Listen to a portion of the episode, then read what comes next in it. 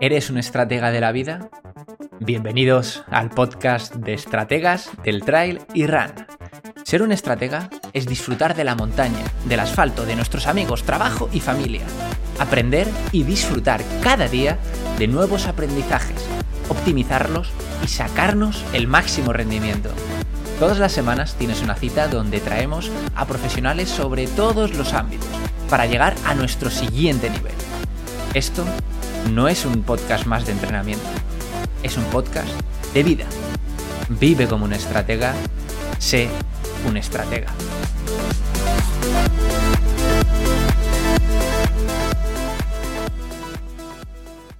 Muy buenas y bienvenidos a un nuevo episodio más del podcast Estrategas del Trail y Run. Y hoy voy a estar hablándote sobre el material básico indispensable que necesitaríamos para la práctica del trail running. Y algunos de ellos incluso lo podríamos aplicar en lo que sería la parte del asfalto, la parte del running. Así que eh, al final debemos tener en cuenta que hay muchos materiales que tendrían diferentes funciones, así que te lo voy a explicar a grosso modo cada uno de ellos. Pero ¿qué tienes que tener muy en cuenta?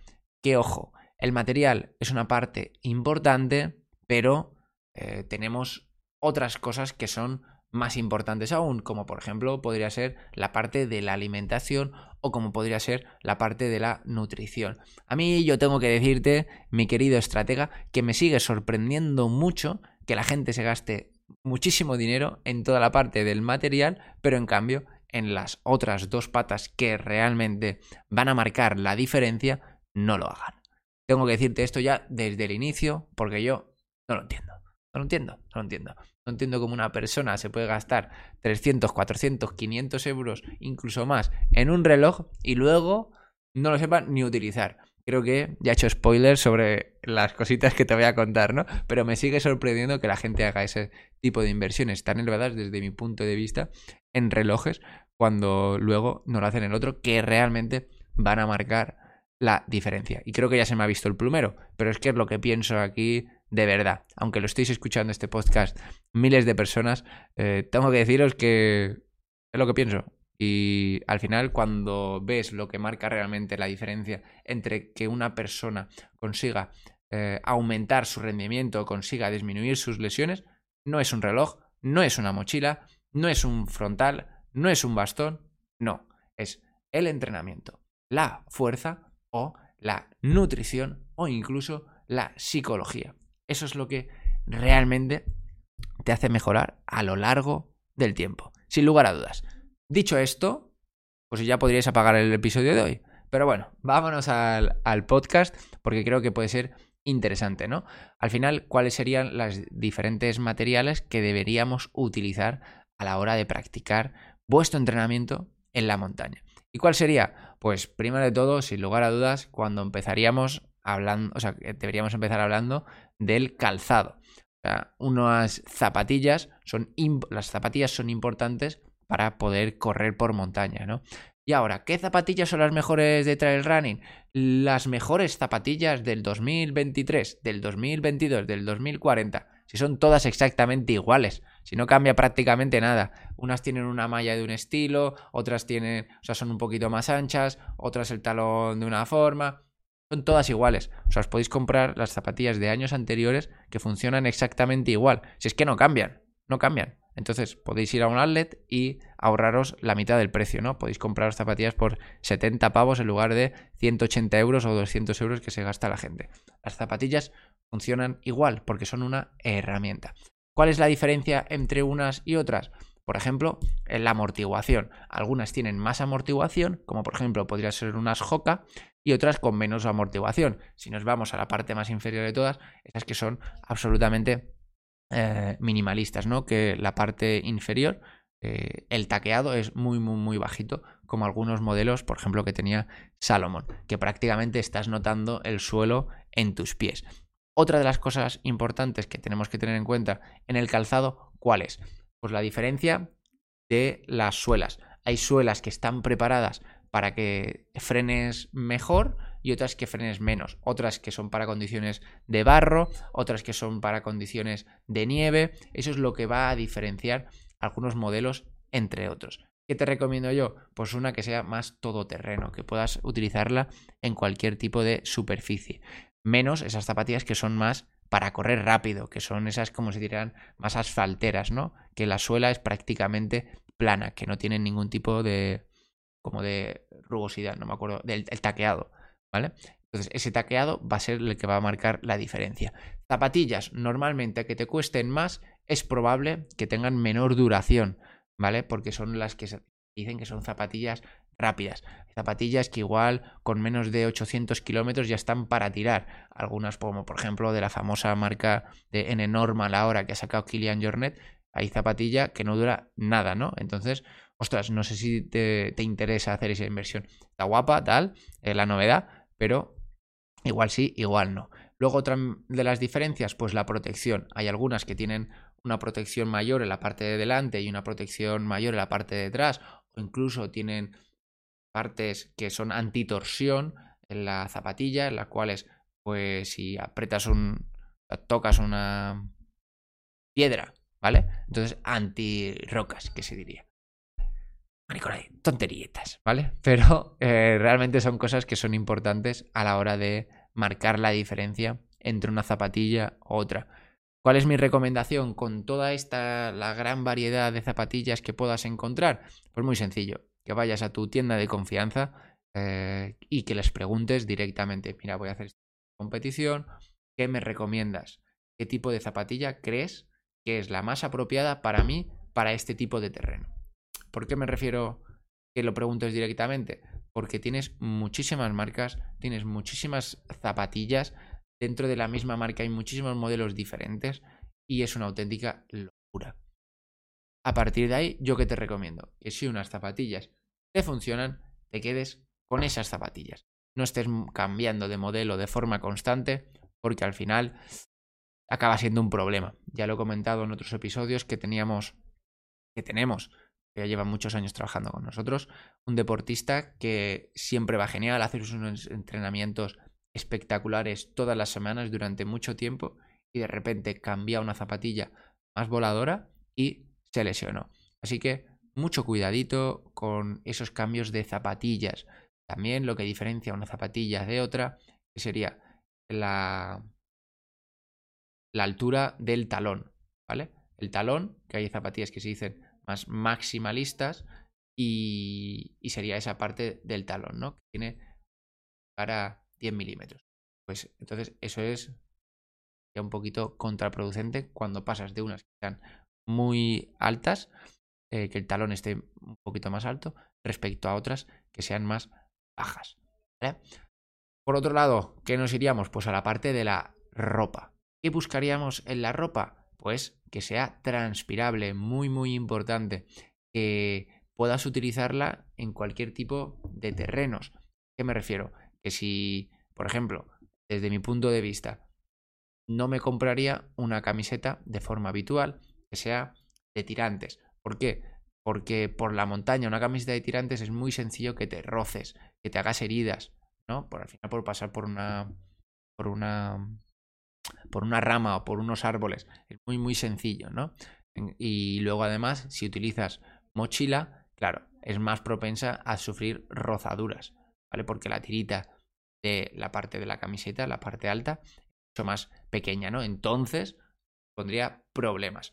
Y sí o sí, otro que es un error muy común es la parte de no haber utilizado la camiseta previamente. O sea, no haber practicado con ella. Es decir, que de repente te regalan una camiseta y al día siguiente tienes una competición y utilizas esa camiseta en la competición. No, no, no, no. Eso no lo podemos hacer. ¿Vale? Y sí o sí también no utilizar camisetas que sean de, por ejemplo, algodón. No, necesitamos camisetas que sean técnicas, que sean de tejidos especiales para que evaporen el sudor, que no se te queden impregnado y que te permitan eh, poder estar ¿Cómo vas, estratega? Si te está gustando este episodio, si estás aprendiendo realmente, quiero invitarte a que pases por el link de la biografía y puedas descargarte los 5 secretos clave que van a ayudarte a poder mejorar muchísimo más como deportista. Te aseguro que es un método que he utilizado con más de 350 corredores y ahora te lo quiero regalar. Así que aprovechalo y disfrútalo y haz que tus sueños sean mucho más fáciles de conseguir o sea, poder estar sin el sudor pegado a tu camiseta.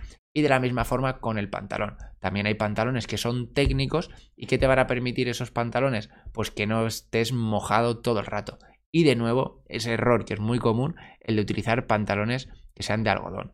No, no, no. Cada cosa tiene su función. Además, en la parte de pantalones que encontramos, también encontraríamos la parte de las mallas. La recomendación, que elijas lo que te vaya mejor, sin lugar a dudas. Al final, hay deportistas en los que dicen las mallas me van súper bien y hay otros que dicen que las mallas les van horrorosas. Entonces eso ya va a depender más de ti, ¿no? En mi caso particular me gustan más los pantalones. Entonces cada uno hace lo que sea. Y luego, otra cosa sí que sí que es importante con la parte del material, ojo con las rozaduras, muy importante.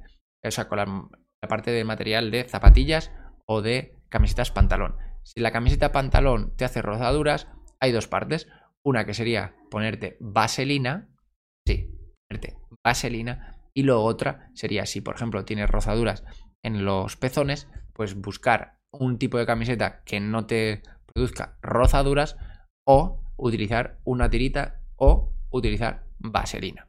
Primero de todo, yo siempre buscaría ese material que no me produjera esas rozaduras.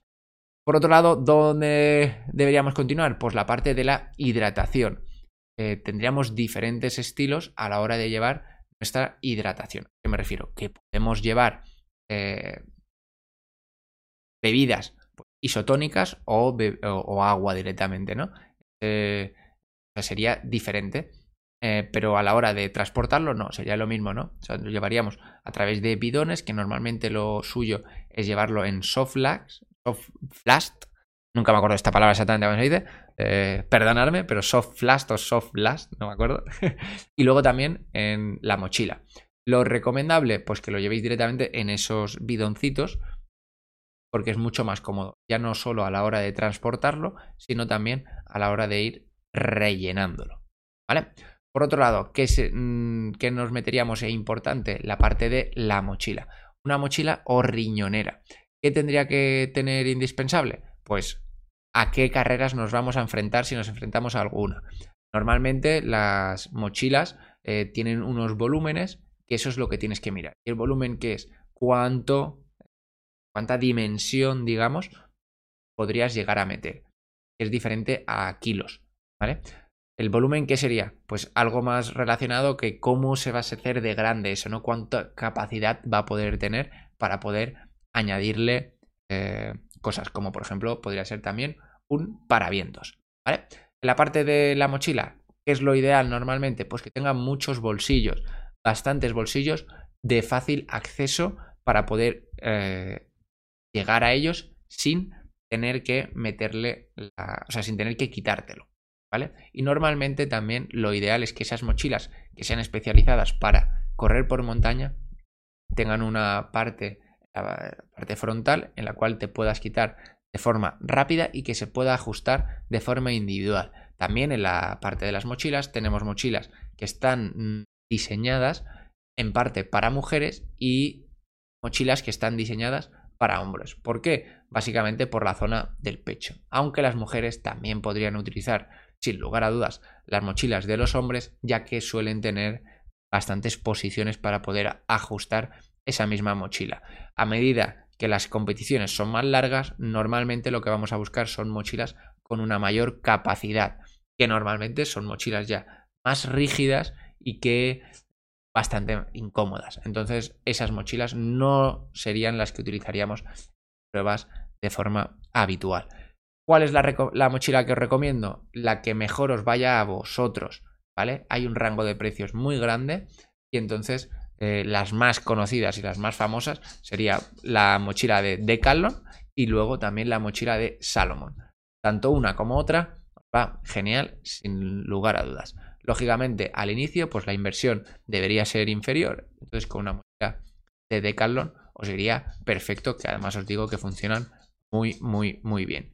Luego, pues, ah, lógicamente, el precio también supone que haya una mayor durabilidad en cuanto a la mochila. La primera mochila que tuve de correr eh, la tuve durante muchísimos años. Así que también sería una buena inversión si decidís directamente pasar esas mochilas de gamas más elevadas. En este caso, igual que las zapatillas, os digo, no os gastéis nada. Os digo que, o sea, que no, que podéis comprar de cualquier temporada. En las mochilas normalmente de temporadas anteriores no las podéis comprar y te tienes que comprar la que hay.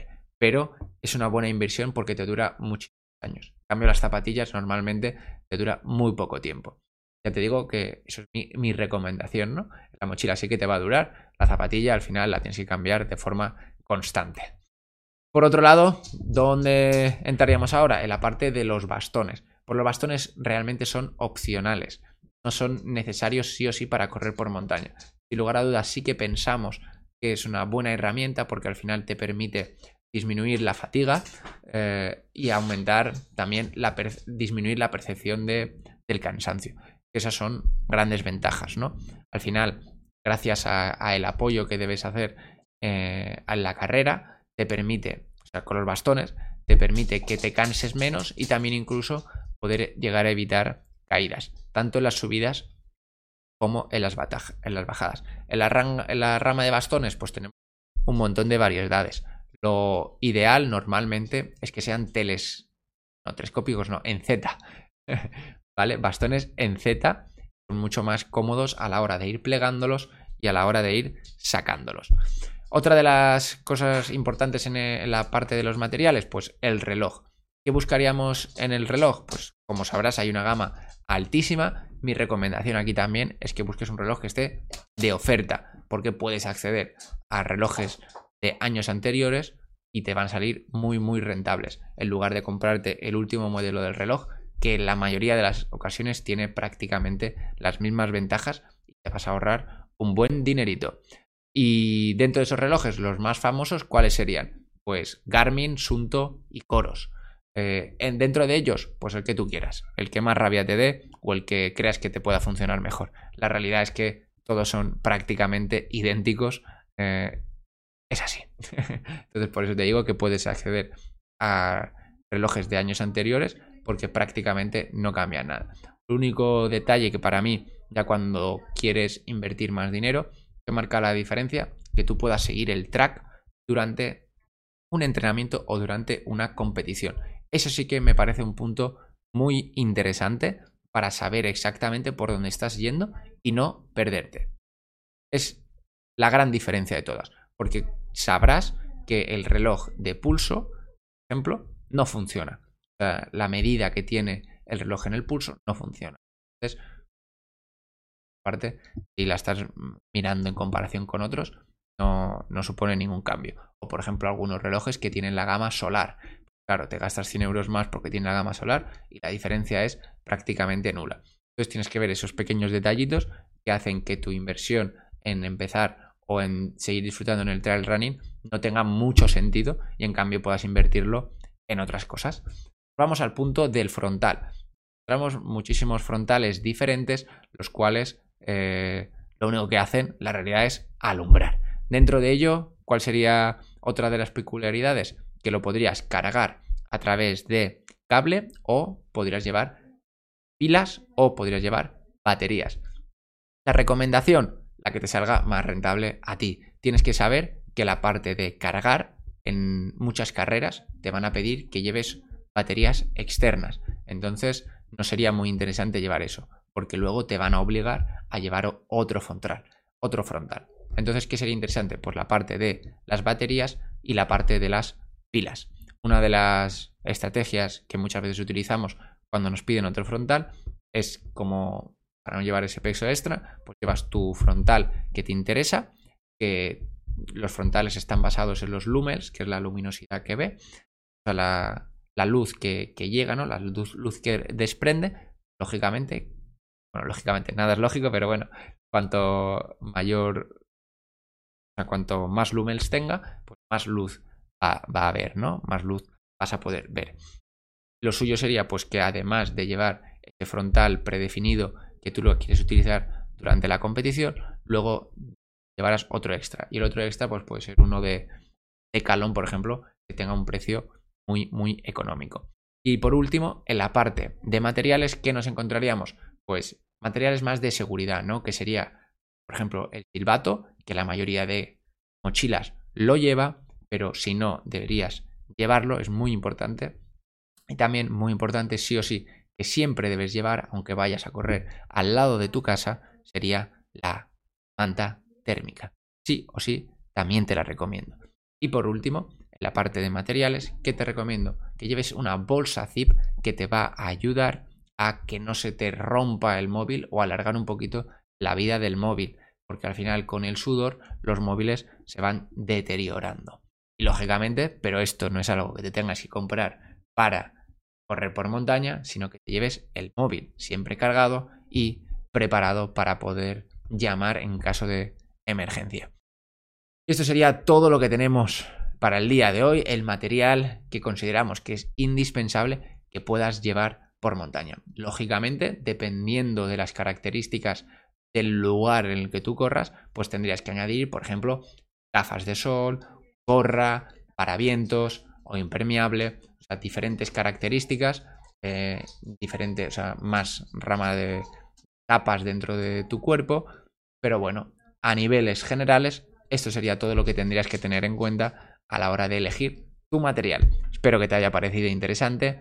Y como siempre, si es así, me encantaría que lo pudieras compartir con tus amigos y te eches unos chascarrillos diciendo, mira este tío, como dice que el material, que eso, que, ojo manojo, ¿no? Que ojo, que esto no es tan importante y que parece ser que es lo único que, cobra importancia a la hora de elegir un deporte, ¿no? Pero tengo que decir que esa es la, realidad. Si no, no veríamos a corredores prácticamente sin material eh, consiguiendo un rendimiento muy, muy alto ¿Por qué? Básicamente porque no es necesario. Eh, esto os lo digo de, corazón, ¿no? Es lo que pienso y es lo que he visto a lo largo de los años. Así que si de verdad te ha parecido interesante, me encantaría que pudieras dejar cinco estrellitas, ya sea a través de Apple Podcast o a través de Evox, dejar un comentario e incluso, si te ha gustado, compartirlo a través de redes sociales o con tus amigos para que podamos llegar a más personas. Estoy muy contento porque además esta semana hemos vuelto a la posición número uno como el podcast eh, más el podcast número uno en la categoría de trail running, la categoría de running, perdonad. Un verdadero placer en España. Un fuerte abrazo y nos vemos la próxima semana. Hasta luego.